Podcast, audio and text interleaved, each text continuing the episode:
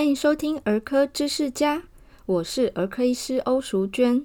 在这个频道，我将用最白话的方式分享母婴健康相关的议题、门诊常见的疑问以及网络迷思的拆解。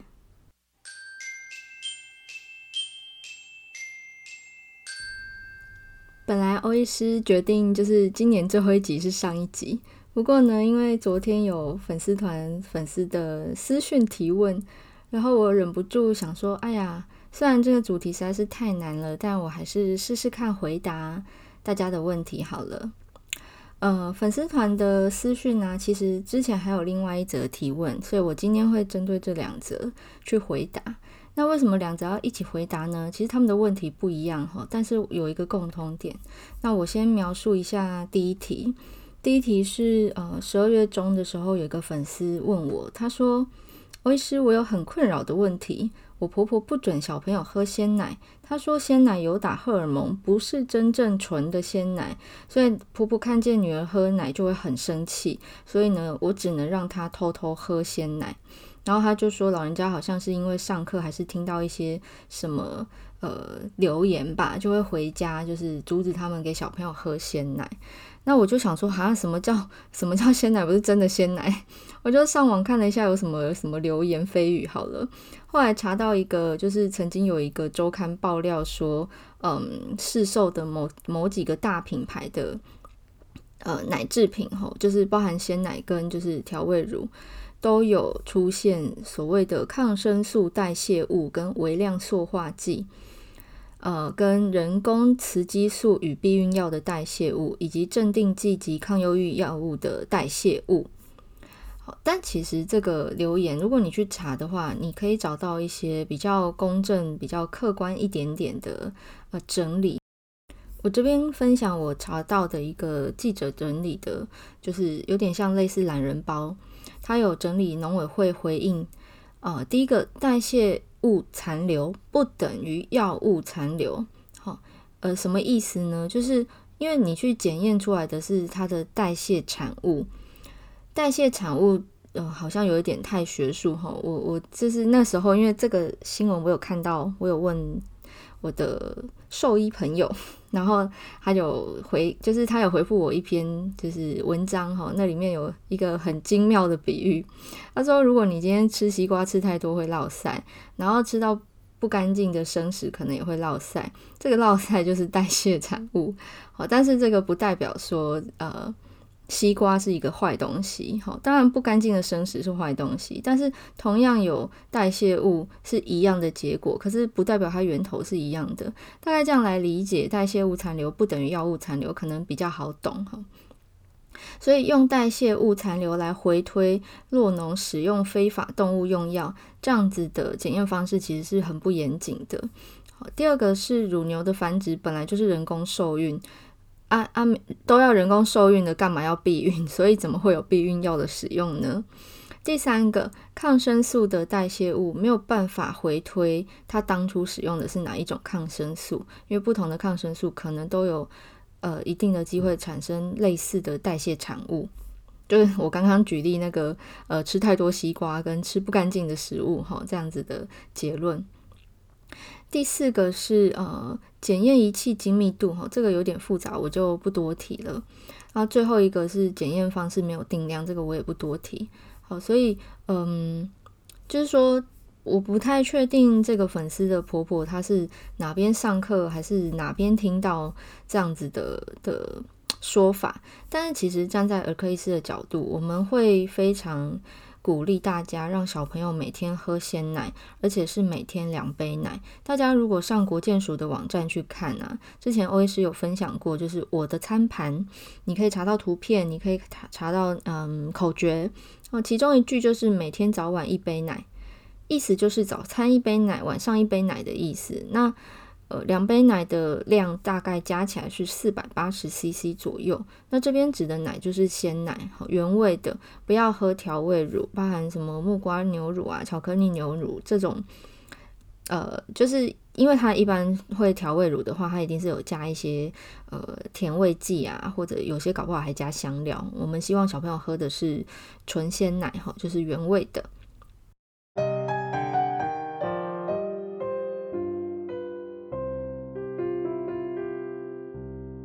那这个妈妈的困扰是，老人家觉得，哎呀，这个食物好危险，这个食物不要吃。好呃，常常他们会看到一些比较耸动的标题啊，就很喜欢转传哈。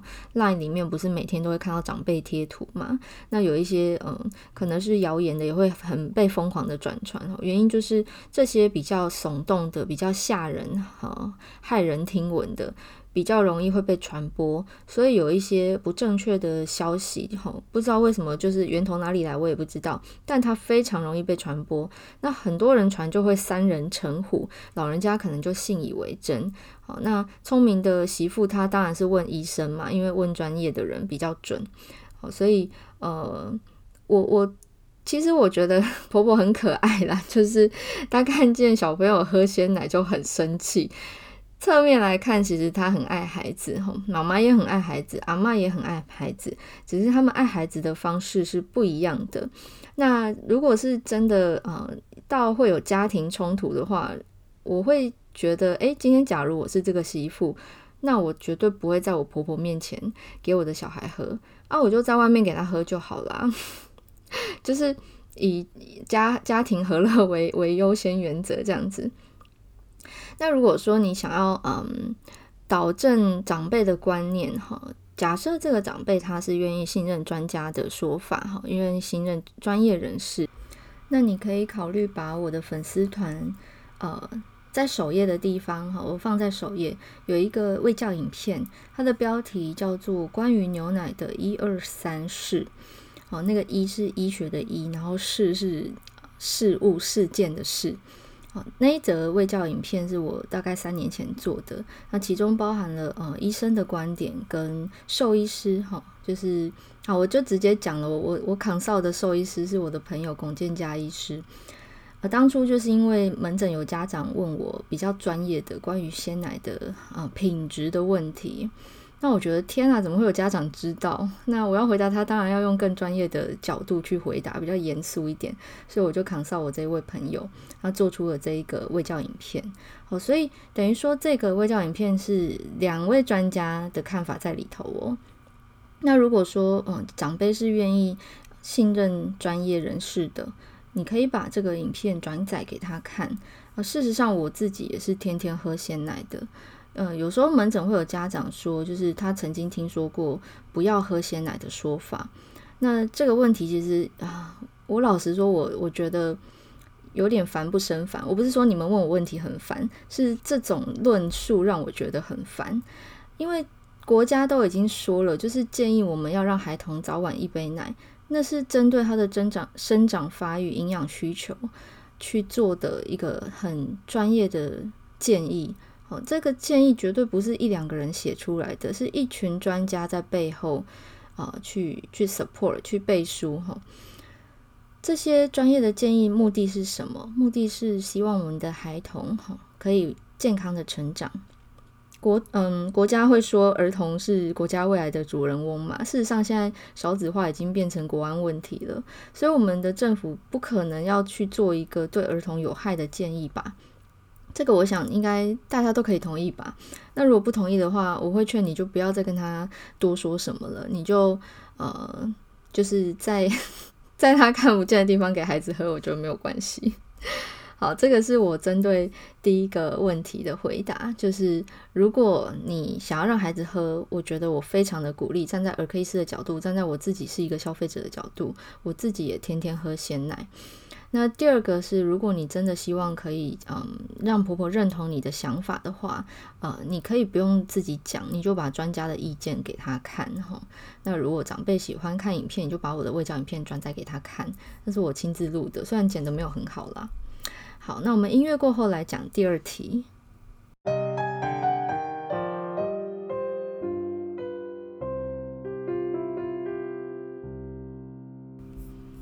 第二题也是一个妈妈提问，她说孩子现在一岁半左右，都是全母奶。那她恢复上班之后呢，平日会让孩子喝鲜奶或者是保酒乳，有时候会喝优酪乳。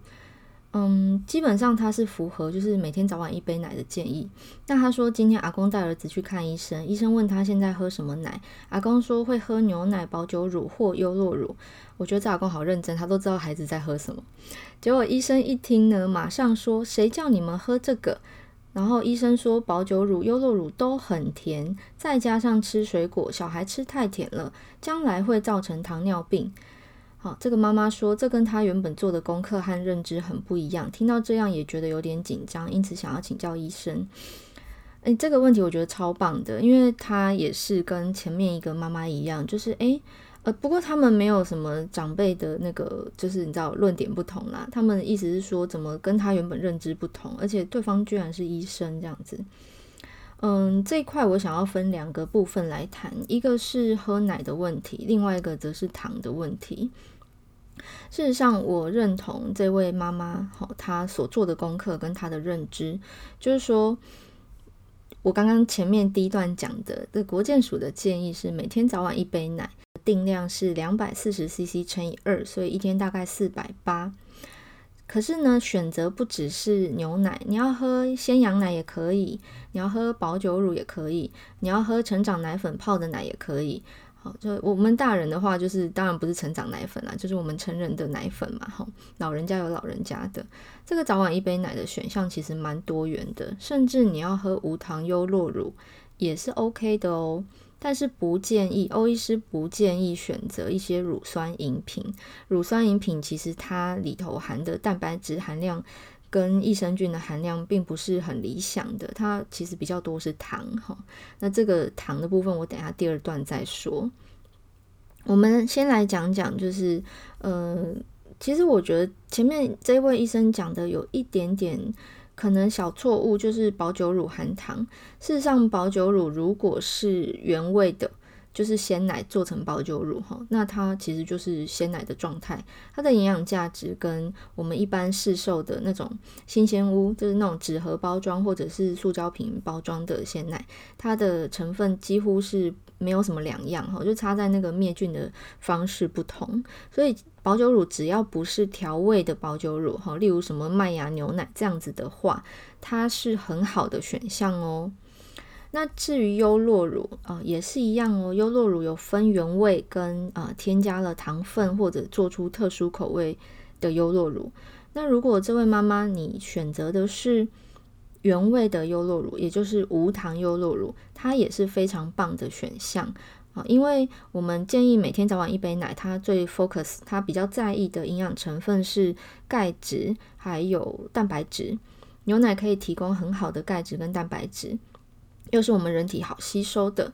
那优酪乳的的优点哈，就是说它它赢在说它有益生菌，那可是它一样有好的钙质跟蛋白质。所以，假如你今天喝的是鲜奶、保久乳原味的，还有原味的优酪乳，就是无糖的，那都是非常好的选项。那今天前面这位医生会这么嗯。呃，大惊失色的警告哈，是因为他在意这个糖哈，他有提到说未来可能会产生糖尿病。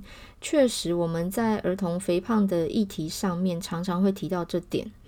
好，什么意思呢？就是儿童期如果是胖的，小孩子胖，长大就是胖。以前的说法是小时候胖不是胖哈，但是这个说法必须被推翻，小时候胖就是胖。会是在前面的。几某某几集节目其实有提过，就是小小孩他的生长发育很快速，所以他在成长过程中，如果他摄取了过量的热量，他就会存身体会把它转化为脂肪存在身体里，存在身体的脂肪细胞里。那如果这个油太多了，脂肪细胞不够放怎么办？哈，之前有形容过，这个脂肪细胞很像那种仓库哈，那个海关那个货柜这样一柜一柜的。如果说我们身体的油太多了，这些货柜放不下，那怎么办？就增加新的货柜来放这些油。好，所以在孩童身上发生的事情就是增加新的脂肪细胞。意思就是说，这一群呃胖小孩，他会带着这些比较多的脂肪细胞长大，成为一个比较胖的成人。那成年之后，这些细胞不会消失哦。好，所以胖小孩比起瘦小孩，他身上的脂肪比较多。那有些人小时候胖，长大变瘦是怎么一回事？就是他透过瘦身的一些饮食控制啊、运动、甩油啊等等的方式，让脂肪脂肪细胞里面的脂肪这些油减少，所以整个脂肪细胞变小哈。就脂肪细胞的那个 size 可伸缩性很大，这样子。哦所以它就是缩小之后，身形看起来就比较瘦，但是其实它的脂肪细胞没有变哦，除非去做那个呃抽脂手术哈，把油整个切掉、移除，从身体里移除掉。所以这个就是为什么呃小时候胖就是胖。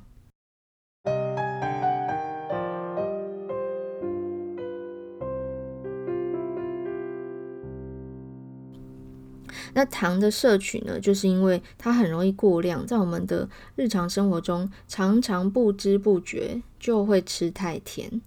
不知不觉吃太甜有几个问题，第一个是这位医生他比较在意的就是呃血糖的问题，成年之后发生糖尿病的机会会比较高，并不是说一定会产生糖尿病。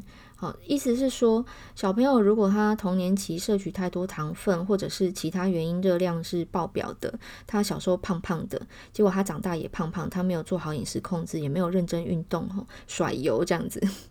那通常这样子的孩童，他的饮食习惯可能是比较容易导致肥胖的。那通常呃，肥胖的小孩变成肥胖的成年人，他最后的可能的路线啊，不是说一定会啦。呃，就会有糖尿病的风险，哈，就是成年之后，也许搞不好四十岁就有糖尿病了。这个是前面一位医师的担忧。那其实这边欧医师提供一个 WHO 给的建议，呃，关于糖的摄取，WHO 建议是在每天总热量摄取的十 percent 以下。如果站在健康的角度，哈，你要比较养生的话呢，要在五 percent 以下。这是什么概念呢？我是以我自己为例，我的每天的热量摄取应该要有两千大卡，所以两千大卡的十 percent 就是两百大卡。那两百大卡是多少克的糖呢？一克糖产生四大卡，所以两百除以四等于五十克。如果我要依照 WHO 的建议，就是我每天的吃的食物啊，全部加起来，里面的含糖量要小于五十克。用健康的五 percent 去算的话，就是二十五克。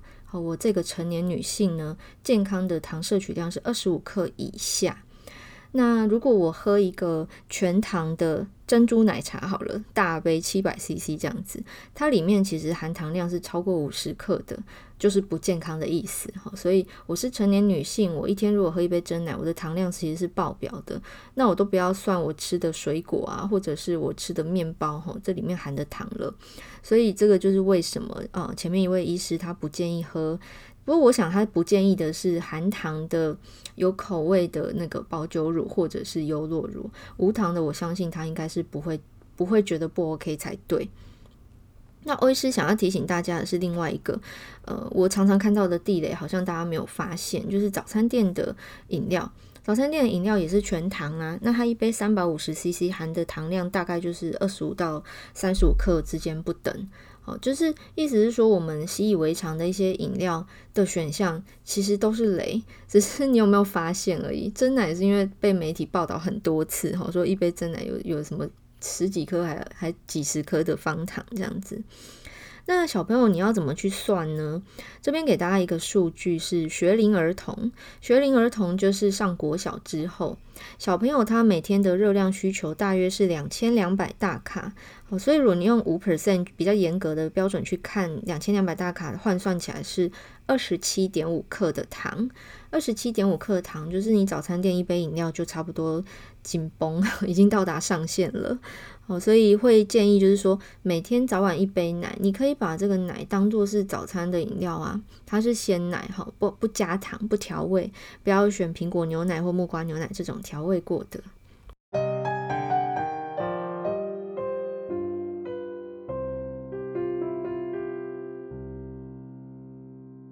欧医师其实也蛮鼓励各位家长们，呃，在把关孩子的食物选择的同时，我们注重食物的质与量，哈，质是家长把关，那量让小朋友做决定。你要让他有一些主导权，他的顺从性会比较高。意思是说，如果你希望孩子吃健康的食物，那你帮他买的时候，你就会买健康的食物。可是不要强迫他吃，就算他没有兴趣尝试新的食物，我们都希望是你决定值，他决定量。值是你挑的，量是他吃的，所以让孩子自己决定他吃多少。因为用强迫的方式，其实蛮容易导致反效果，而且亲子关系蛮紧绷的。哦，如果你真的希望他吃得健康，在每次采购的时候，可以带着他，告诉他这些食物的选择背后的原因是什么，他对身体有什么好处。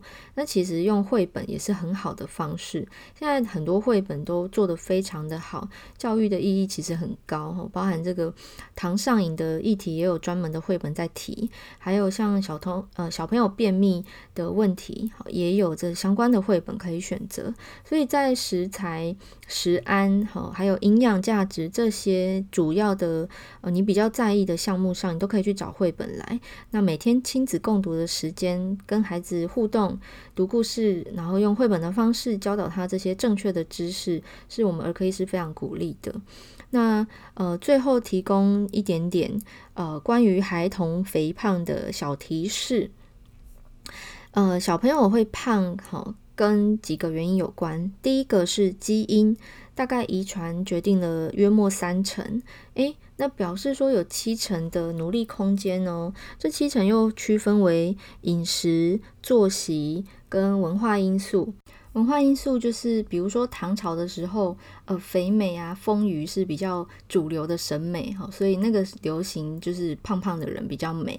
那可能现代就是流行瘦瘦的人比较美。那最近几年我又看到，就是诶，运动的风气比较兴盛了，所以现在流行的美似乎又是比较要有肌肉线条的哈，不会一味的追求是体重的数字上面的瘦。在孩童期，我们要做的是什么呢？刚刚前面欧医师提到的是把关这个值嘛，目的是建立健康的饮食形态。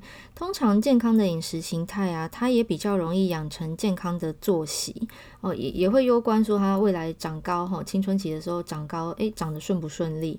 好，所以在孩童肥胖的这个议题上面，文化因素可能是我们。嗯，可以琢磨的地方也许比较少，但是你在饮食跟作息的建立上面可以做很多功课哈。这个超过一半哈，就刚刚讲说基因三成嘛，饮食跟作息大概有六成，那文化因素大概占一成。好所以在小朋友的健康的议题上面，如果说呃您跟长辈的观念可能有落差，或者是你原本的认知跟你后来得到的讯息，尤其是来自专家的意见啊、有有这个出入的话呢，嗯。请大家要多方查证，因为我们的医学都是日新月异的。例如说，从前在嗯二十世纪初期，哈一九可能一零二零年代，诶，那个年代的儿科医生是宣导要趴睡的。可是到了一九七零年代之后，我们宣导趴睡是有危险的，可能导致婴儿猝死，所以都教大家一定要仰睡。哦，所以这个日新月异的的医学观点，其实有时候我们会自打嘴巴，你知道吗？就是啊、新的论点，好，新的证据显示，是哎，过去的认知是错误的。好，所以以上是今天回答两个粉丝的问题。那因为时间的关系，好，所以我就没有再多琢磨呃关于糖上瘾。大家如果有兴趣的话，你可以上网 Google，你打糖上瘾的话，其实会找到。蛮多呃丰富的资料，有一些蛮学术的文章可以参考的。那以上是今天的内容，如果你觉得实用的话，欢迎帮我分享给你周遭的亲朋好友。如果你是新朋友，不要忘记订阅我的频道。那也恳请大家可以帮我上 Google Podcast 留言给我，帮我留下五颗星的评价。那也可以提问哈，到我的粉丝团私讯或者我的 IG Doctor 点 Emily O D R 点 E M I L Y O U。那在几天就要过年了，明天开始天气会变得蛮冷的，大家要注意保暖啊、呃！除了帮孩子穿穿够之外呢，也不要忘记关心家中的长辈哦。我们下次再见了，拜拜。